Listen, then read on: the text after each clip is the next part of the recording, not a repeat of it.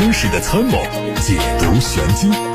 做你修车时的军师，维护权益；做你开车时的朋友，分享乐趣。调频九二七，傍晚六点半，董涛说车，只和车友在一起。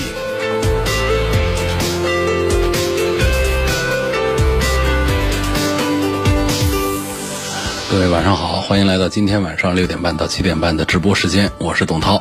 大家关于选车用车的问题，包括汽车消费维权的投诉，现在都可以发到节目当中来。八六八六六六六六这部热线电话正在接听当中，还有董涛说车微信公众号的后台也可以留言提问。看新闻。沉寂了一个月之后，天津博骏再次传出新的消息。媒体曝光的一份内部文件显示啊，因为股东融资失败，公司已经没有恢复正常经营的可能性。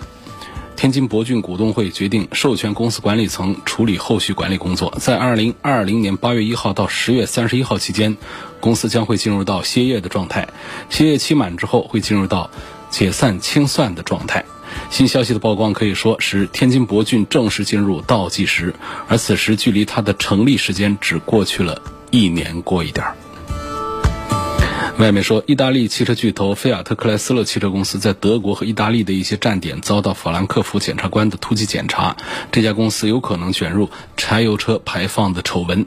法兰克福检察官在声明中表示，欺诈调查小组正在调查和一家国际汽车制造商有关的人员，他们可能对在菲亚特、阿尔法罗密欧和吉普等品牌的发动机上安装减效装置负责。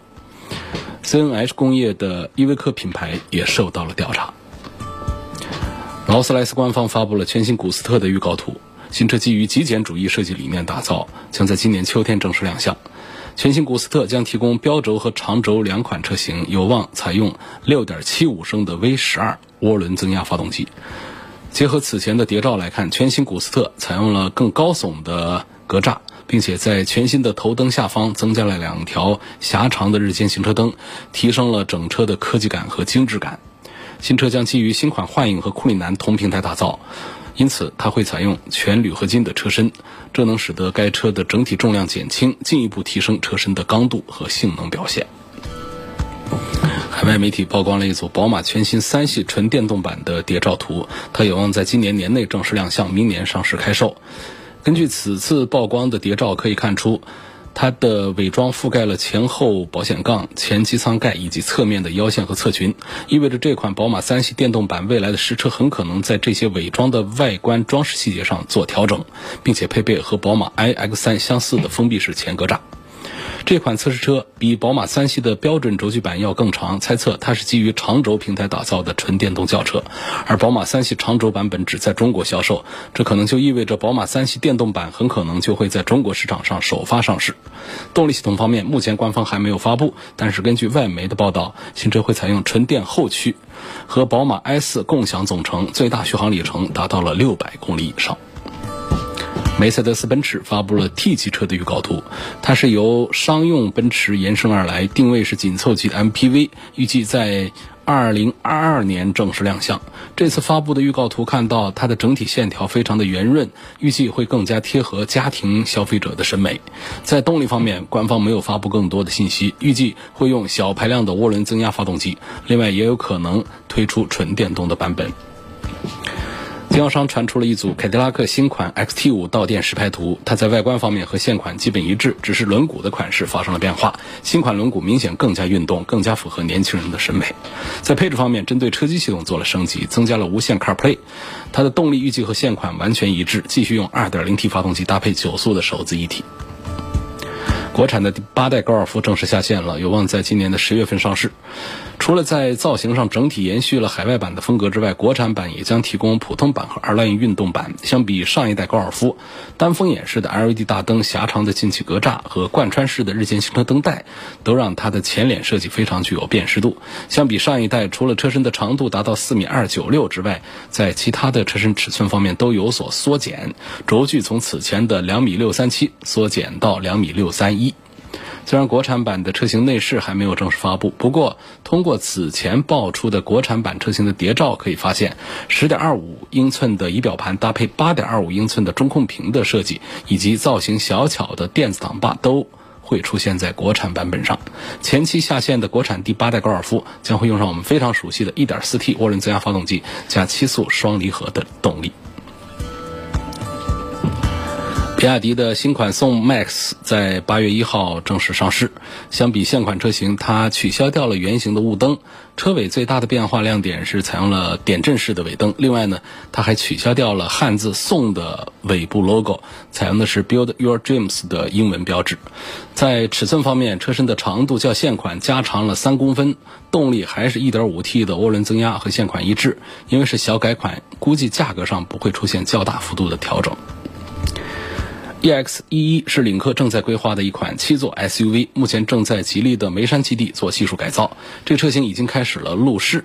它预计在明年推出，轴距会达到两米九以上。领克的 EX11 上市之后，它把竞价的溢价能力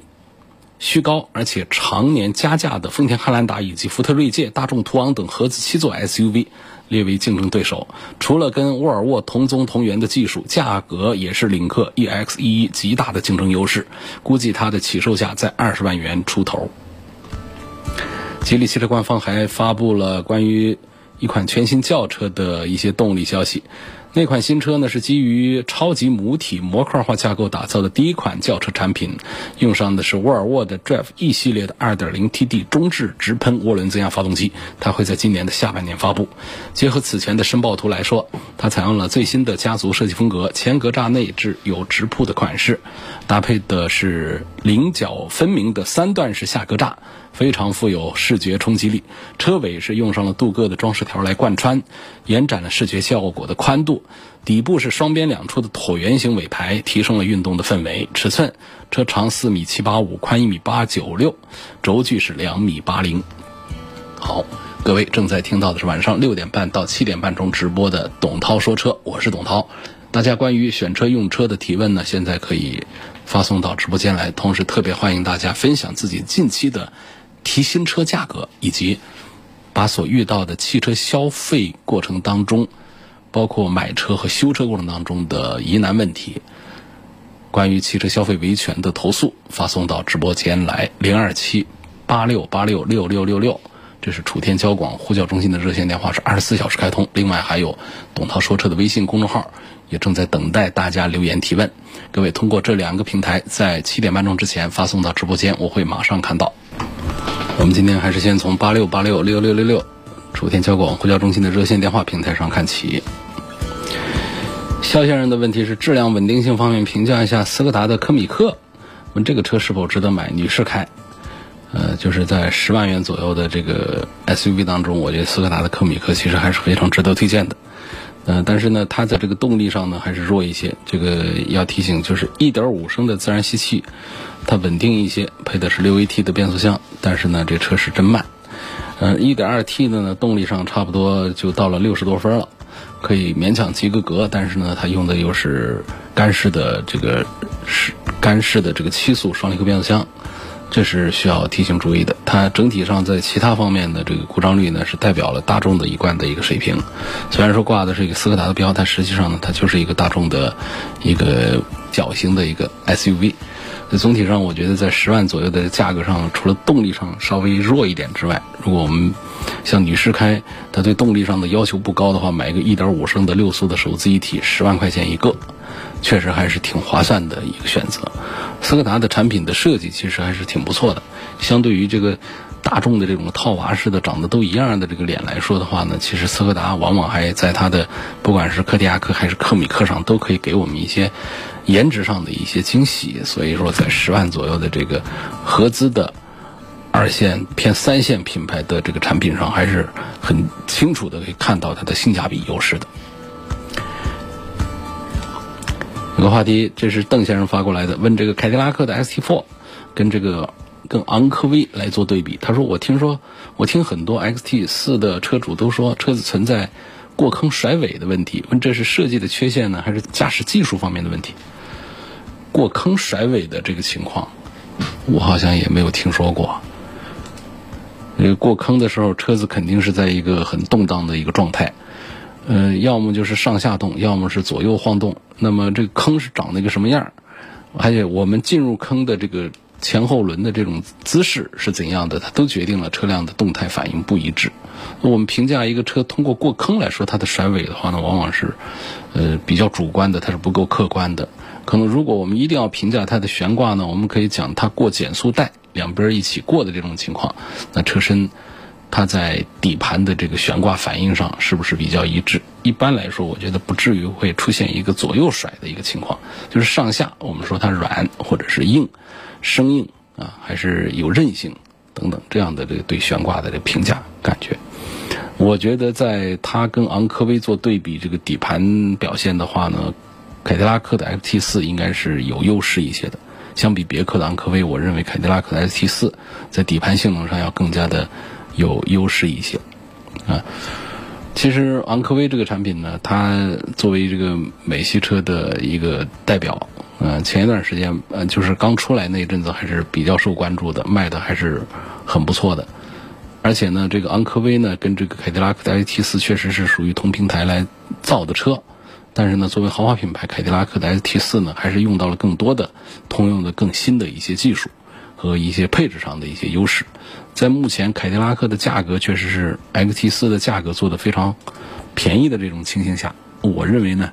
就是我们接近的价位的话呢，我还是赞成买一个低配的凯迪拉克的 ST4，要比买一个高配的昂科威要更加划算一点。它的 2.8T 这个2.0升的这个动力呢，本身就不弱，啊，就算是到了它的这个两百四十多匹马力的，呃，其实这个区别也就也就不太大，所以我觉得买一个低配的凯迪拉克的 ST4 啊，应该是比买一个昂科威要更加的划算，要恰当一些。王先生要问到的是，国产的路虎发现神行最低配，优惠之后的到手价是不是二十多万？这款车的小毛病是多不多？质量如何？能否值得买？呃，路虎的车是爱坏一点，啊，这个质量可靠啊，这方面呢，路虎一直不是他擅长的，但是他很擅长的是新车时候这个车的行驶品质感，还有车内的这种，呃，介于豪华和个性之间的。这种比较独特的风格，再就是它的品牌的魅力还是比较大。哪怕是个发现神行，但是它仍然是一台如假包换的路虎。所以现在至于说这个车到底它卖的是多少钱，呃，我觉得现在还说不太清楚，到底在湖北地区它的优惠幅度是多大。我们最近提车的朋友呢，其实可以跟大家分享一下，有没有最近提了车的，不管是提的什么车。跟大家分享一下你的刚刚提车的价格。王先生现在在关注的就是国产的路虎发现神行，这车子它现在的价格到底是多少？曾经有一度呢，确实是价格优惠到了二十几万的，但是现在呢，我们不清楚它的终端成交价究竟是多少。刚才回答的都是来自于八六八六六六六六的问题，现在我们看一下。通过董涛说车微信公众号后台留言过来的问题，有位网友说准备全家去外省玩一个礼拜，想租一台车，问我是租个上汽大通的 G 幺零好呢，还是现代胜达的七座二点零 T 好？啊，这是一个租车的一个话题，不是买车的一个话题。那么租车呢，这两个我不知道在租车行里面呢，这两个车的价格是不是？就租金呢，是不是差不多的？如果是租金差不多的情况下呢，我肯定是赞成胜达。胜达本身呢，价位就高一些，最低配就是二十万。但是那个大通的 G 幺零呢，它到最高配才上二十万去，所以它们本身呢，就是大通是更大，但是它更便宜。那么可以想象呢，它在车内的一些配置啊，在做工方面呢。它比这个合资生产的胜达是要差一些的，而胜达本身也不小，也是将近五米的车长。说我们不管是跑几千公里的这个自驾游啊，我觉得这个车呢不一定一定要追求特别的大，我们应该追求更多的是车内的舒适感，它可以长途旅行的舒适感，还有更加丰富的安全配置。这一点呢，现在的胜达、新胜达那还是比这个大通的 G 幺零要强一些。所以从这个租车的角度，我向这位朋友推荐，如果说是一样的租金的话，我赞成租胜达。呃，好像网友们都问 BBA 的比较多，那么我想问一下，长安的 CS 七五和比亚迪宋谁的性价比高？CS 七五肯定是卖的比这个比亚迪的宋要好一些，但是比亚迪宋的产品力，我认为是要比 CS 七五要好，并且呢是在质量的稳定性方面呢，比亚迪比长安的做的还是要稍微强一点，而两个都不算是做的比较好的。啊，但是宋呢，它还是有自己的。像比亚迪呢，它还是有自己的一些这个这个品控方面优势，包括它在一些技术方面的一些东西。相对讲呢，这个 CS75 啊，胜在它颜值方面做的要比宋更漂亮一些。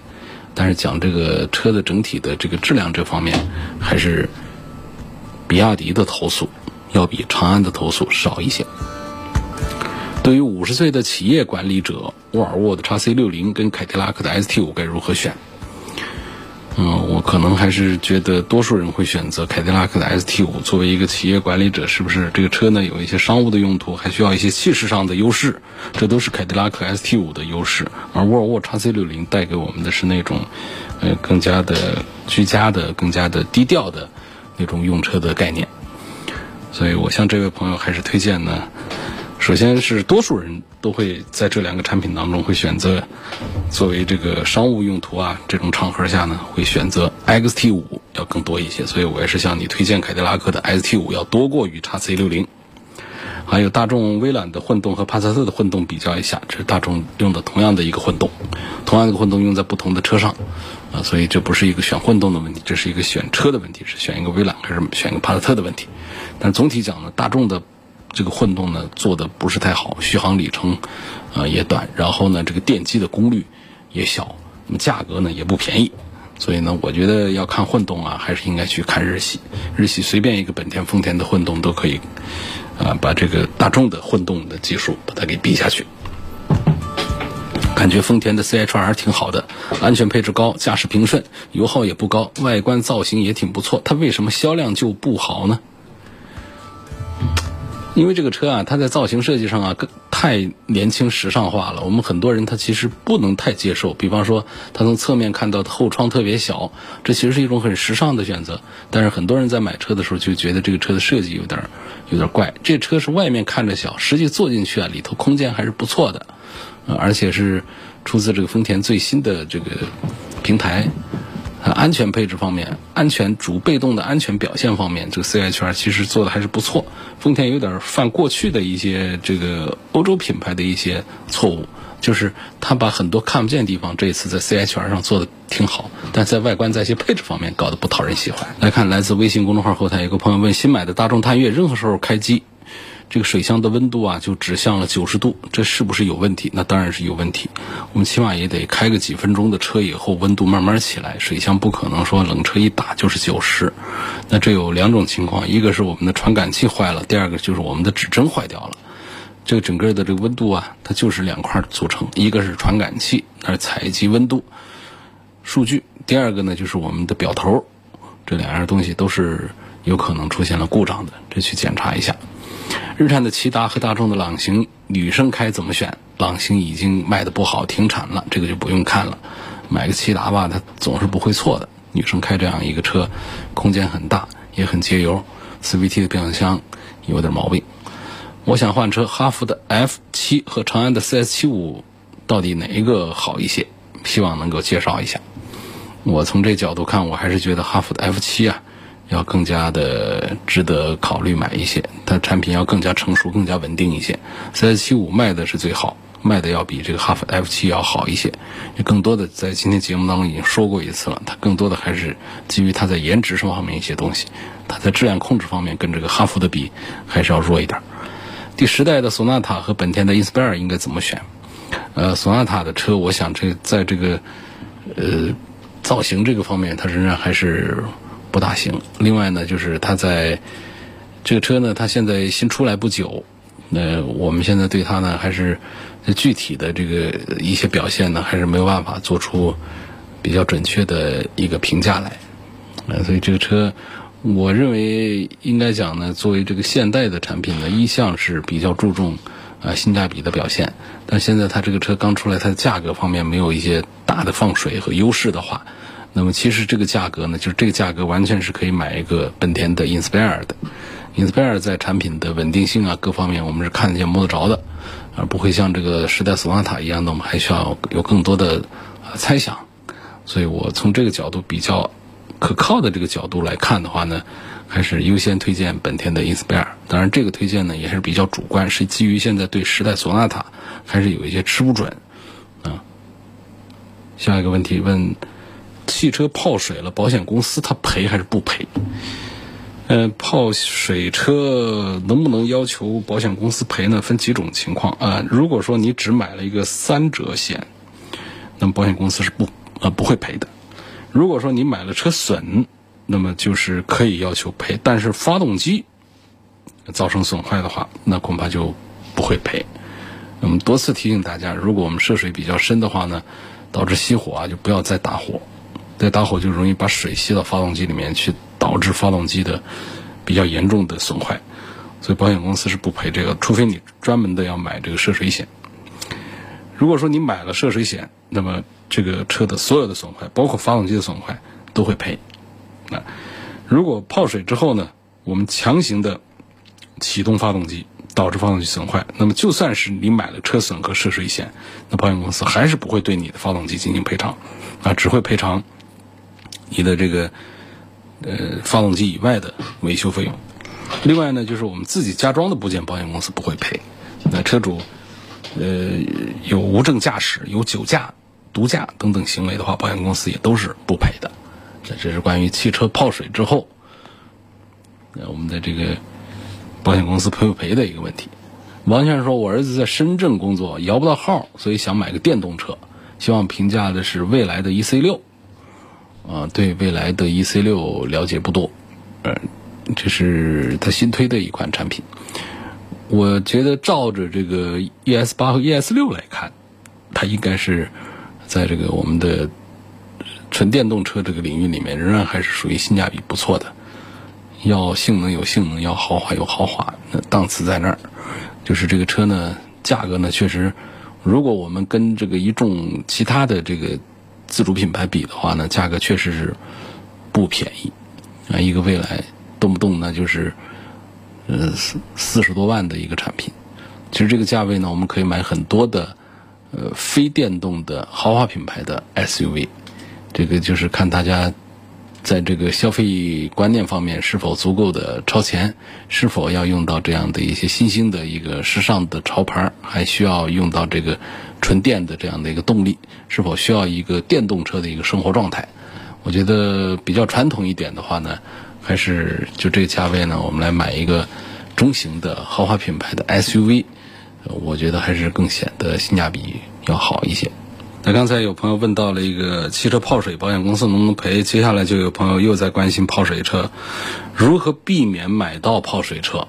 那前一段时间下雨啊，呃，像我们知道的，像恩施有很多车泡水了。那么还有全国各地很多地方是洪涝灾害。导致很多泡水车，所以呢，预计呢，这个雨季过后，这些泡水车们整顿整顿之后，就会到市场上。所以在这儿，确实大家的关心呢是很及时的。我们也有必要在这儿节目当中跟大家共享一些如何避免买到泡水车的一些常识消息啊，一些信息、一些经验。市面上呢，我们会有一些无良的商家把泡水车当新车卖。那有一些二手车呢，他会隐瞒真相，你怎么问他，他都不告诉你，他赌的就是你看不出来，你要看出来就算了。那么看它呢，它就有一些技巧。有时候我们单纯的从外观呐、仪表台呀，从一些地方看呢，就是常规的来观察，他是看不出来的，他是收拾的挺好的，包括打开发动机舱盖啊，哪哪啊，他都清洗的特别的干净。但是呢，一个车如果说泡水，不严重的话呢，这个我们本身也不用担心。如果泡水严重的话，我觉得怎么着都还是有办法。有经验的话，就还是有办法把它鉴别出来。比方说闻味道，那个泡水车啊，它多少都会残余一些水腥味儿，特别是一些角落地方不容易被清理掉。看痕迹也是看一些螺丝孔啊、安全带的插孔、座椅的支架、零部件零部件的关节处这样的地方，都可能会留下水痕呐、啊沙痕呐这样的砂石的这种痕迹。再就是还可以把安全带拉到底，你看一看这个安全带拉完了之后，看它的平时不太露出来的这个部分，它是不是有水浸泡过的痕迹，这也是一个技巧。如果说是新车，或者说使用年限在三年以内的车，那这个车的底盘还有其他很多地方都出现生锈的痕迹的话，这我们也要当心，它是不是泡水的时间长，因为泡水就容易氧化生锈嘛。再就是摸手感，也是一个技巧。比方说我们的座椅的填充物啊，它都是发泡海绵的，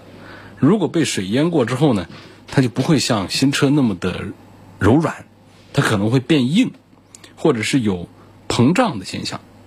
那座椅的弹性会变差。这些特征呢，都是帮助我们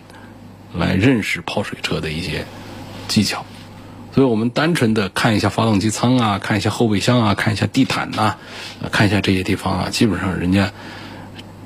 诚心想欺骗你的话，这些地方一般都会收拾好。最难得收拾的就是这个车上啊，它有大量的小螺丝、小的孔、小的缝隙，那这个清洗的难度就非常大。再有耐心的商家，他恐怕也不可能清洗的那么干净。所以，沿着这样一个心态，咱们消费者这个有备而去，提高警惕心，我相信呢，还是能够鉴别到一些泡水车的。还有朋友问，每年那么多的泡水车，那最终都是怎么处理掉的？这泡水车那不，要么就是咱们留着开报废掉，要不就是卖到市场上去了嘛。啊，这泡水车在事故损害，在事故当中损害是比较严重的，因为它在外观上可能看不出什么毛病，就欺骗性就在这儿。实际上，它内在很多部件都已经出现了问题，所以这个汛期过后，啊，暴雨频繁这样的一个时节，洪涝现象很多地方都发生。我们如果说是一旦是长时间的泡在水里，尤其是那种没顶的那种泡水车的话，那个价值啊、残值啊是大打折扣的。每一年，说实话，泡水车不计其数，然后卖到市场上去，很多人拿到手之后呢是没有感觉。然后我其实我们在生活当中经经常就是很少就是听说有谁买到了泡水车，这是因为什么呢？就是基本上在二手市场上装扮一番之后呢，大家买到手是不知道它是一个呃泡水车的。当你发现这个车的价格让你有惊喜的时候，往往我们就要担心。就有必要担心一下，这个车是不是有什么隐患，有什么问题隐藏着？啊，所以车主们在汽车泡过之后呢，修车根本就不会花太多的钱，很多人都不会继续开他泡过水的车，啊，大多数都是随便修一下，保证看相可以之后呢，就给了旧车市场，然后旧车市场很多就是，呃，拿来以后再做进一步的精洗之后，精细的处理之后，再把它给卖出来。长期泡水，这个深度泡水的车呢，在电子设备、在电路上很多都会有严重的损伤，然后很多零部件因为污水的原因也会发生腐蚀的现象。那么，你们我们在外观又看不出来，所以呢，这样的车就是隐患比较大。关键就是它可能在价格上还不跟你便宜，它不像一个别的一些事故车，大家很容易发现，所以它价格上打得很便宜。当然，这个一个愿意买，一个愿意卖的话，这样的交易其实也不是不能做。折扣打的特别低，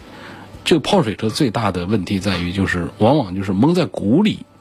花着高价钱或者花着一个正常的价钱买了一个泡水车，这是让人特别头疼的地方，就是不明不白的被人骗了，这是这个泡水车最严重的这个问题。常先生说，希望对比一下宝马的五三零、奥迪 A 六的五五，还有奔驰的 E 三百、特斯拉的 Model S 这四款，这该怎么选？呃，三十岁，预算六十万元以内，家里有辆本田思域，在武汉开，偶尔会跑一跑高速。这组当中，如果要讲这个产品各方面呢，我还是觉得，呃，奥迪 A 六的五五 Quattro 这个车呢，我认为还是。就是在你这个预算之下呢，应该买它是比较划得来的，因为奥迪车啊，它性能表现确实还是做的比较好的。尤其是你看到它的这个高配上去了，尽管说我还是不太赞成买个 A 六买高配啊，但是既然说我们这儿有六十万的预算，啊，我们想买一个五五的跨车，五五的跨车那就是 V 六了，就是个 V 六的 A 六了。那么这车的性能方面，嗯，包括配上四驱之后，它的这个底盘的表现这方面，还是值这个价钱的。当然说，实际上我我们现在这个优惠也大，你不用买它的这个。呃，这个旗舰型五五的这个跨车呢，我们实际上在五十万左右就可以买到了，不需要说你要花到六十万这么一个价位上去，这是一个选项。第二个呢，这个宝马的五三零这个事儿呢，我是比较认可宝马的五系的，但是呢，我觉得考虑宝马五系的话呢，赞成买它的这个混合动力的版本，不考虑买它一个普通的五三零。那奔驰的 E 三百的这个推荐呢，就比较靠后一点。嗯，特斯拉的 Model S 的这个事儿的话呢，就跟这些车放到一块儿做对比，呃，其实也难以出一个什么结果。那电动车它本身就是有电动车的自己的一些啊优势在那儿，这是一种用车的概念和一个理念的一个问题。那电动车在特斯拉上呢，它的问题就在于哪儿？第一个是车内的很多的缝隙大，它不是追求那种豪华，它就是那种现代的那种时尚的那种感觉，那种精细啊，那种豪华呀。在这个 Model S 上其实是谈不上的。另外呢，就是它的续航的这个水分也是比较大，那标称的都是六百多公里，但实际跑呢跑不了那么多。而且呢，Model S 的本身的价格呢，从标价都是七八十万的车，所以我觉得在长线的这几个选项当中啊，我还是优先向你推荐奥迪 A6 的五五 Quattro。毛先生说：“我今年三十岁出头，家里就一辆车，雪佛兰探界者2.0排量的顶配。但我妻子更喜欢是 BBA，希望就考虑到价格因素呢。如果要换车，我是选个宝马 X1 还是宝选个宝马三系的二手？就想问一下，从空间性价比方面考虑，我有没有必要换一个车？那当然，你这从雪佛兰探界者你换到一个宝马的话呢，我觉得还是有必要的，至少在品牌啊这个车型方面还是有一个升级的一个过程。”在新的宝马的叉一跟宝马的三系的二手车之间呢，我赞成还是买一个宝马的新的叉一要好一些。因为买二手车啊，这个除非我们对车还是比较在行，否则买二手车那还是容易吃亏上当的。刚才说泡水车也已经聊了半天了，所以说我觉得优先考虑这个宝马的叉一。如果有熟识的人，呃，有比较品相比较好的这个三系的二手车的话呢，那才啊。再做这个慎重的考虑，就不用到市场上去淘去找这个宝马三系的二手车。你主动去找，在陌生的情况下来买的话，我觉得对于普通车主来说，仍然还是存在一些二手车交易的风险的。今天就到这儿，感谢大家收听和参与晚上六点半到七点半钟直播的董涛说车。更多的节目的重播音频，大家可以通过董涛说车全媒体平台去查找，包括微信公号、微博、蜻蜓、喜马拉雅、九头鸟等等。